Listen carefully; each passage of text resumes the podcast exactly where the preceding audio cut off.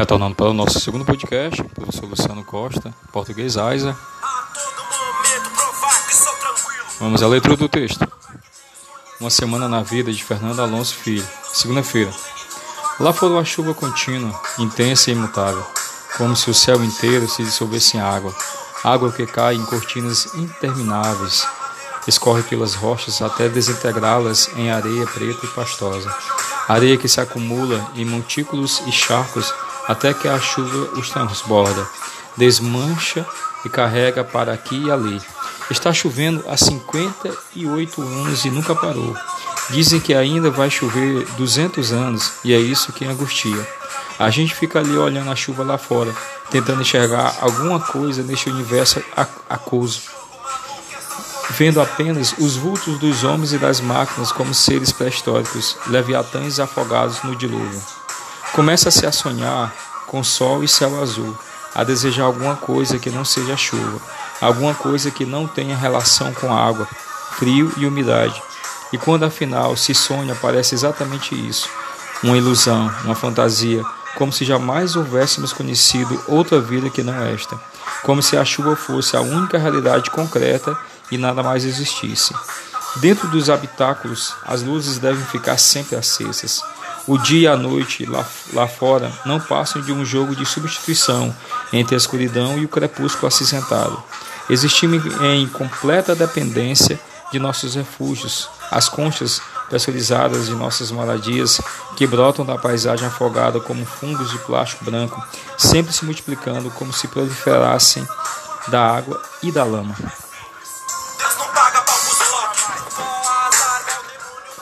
E nós vivemos lá dentro como caramujos presos à concha, dando graças ao isolamento acústico que nos permite dormir e manter um pouco a sanidade contra o, o tamborilar interminável do aguaceiro.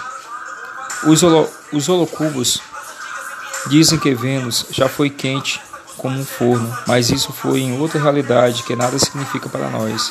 Antes que os homens semeassem as nuvens com bactérias que comeram o dióxido de carbono e expeliram o oxigênio, antes que os jockeys do espaço empurrassem cabeças de cometas para bombardearem o planeta indefeso, liberando a energia e o hidrogênio que se combinou ao oxigênio para ajudar na produção dessa chuvarada interminável.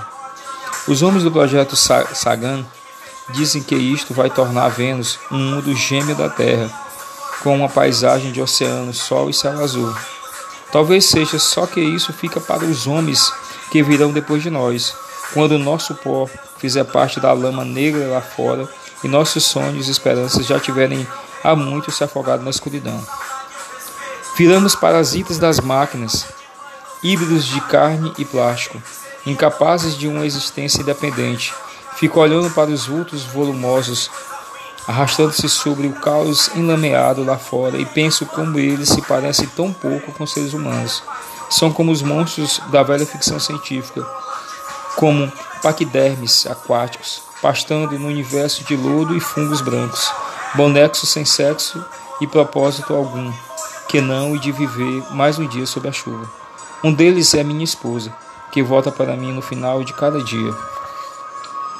Patrícia é a mulher mais adorável que o homem poderia desejar, mas a maior parte do dia ela se mete num daqueles trajes para trabalho externo e vira outro monstro biomecânico indistinguível dos outros, a tropeçar na lama lá fora. Nosso espaço é pequeno, um lar que não passa de uma cabine de 6 metros de circunferência, com todos os confortos da tecnologia moderna cercando o beliche, a mesa de refeições e o lavatório. Há uma profusão de formas de acrílico e metal cromado, eficientes e elegantes feitas por designers pagos a peso de ouro, com tecidos que cuidam de nossa higiene, alimentação e repouso, que se integram à arquitetura interna com suas formas arredondadas e fluidas, quase orgânicas. Foi tudo estudado e planejado para que os colonizadores não pirassem antes de terminar o contato de oito anos, ou desculpe, contrato de oito anos. E não há dúvidas de que funciona. A taxa de suicídios é baixa e os casos de colapso nervoso podem ser removidos e tratados com discrição, sem causar comentários ou perguntas embaraçosas. Talvez eu parasse de pensar na chuva, se tentasse me concentrar nos videojogos, mas é tudo tão deprimente. Um dos jogos mostra um camarada preso num labirinto. Ele fica tentando sair o tempo todo, mas é inútil. Há infinidade de obstáculos e quando no final ele encontra a saída, ela se revela apenas uma passagem para um novo labirinto e um novo jogo. Seria bom se o meu trabalho me distraísse e realmente ele distrai. Só que os sismógrafos são completamente automáticos, exigindo minha atenção só duas horas por dia. Restam 22 horas para dormir e pensar. Dormir e viver uma vida da qual oito horas podem ser compartilhadas com a minha mulher.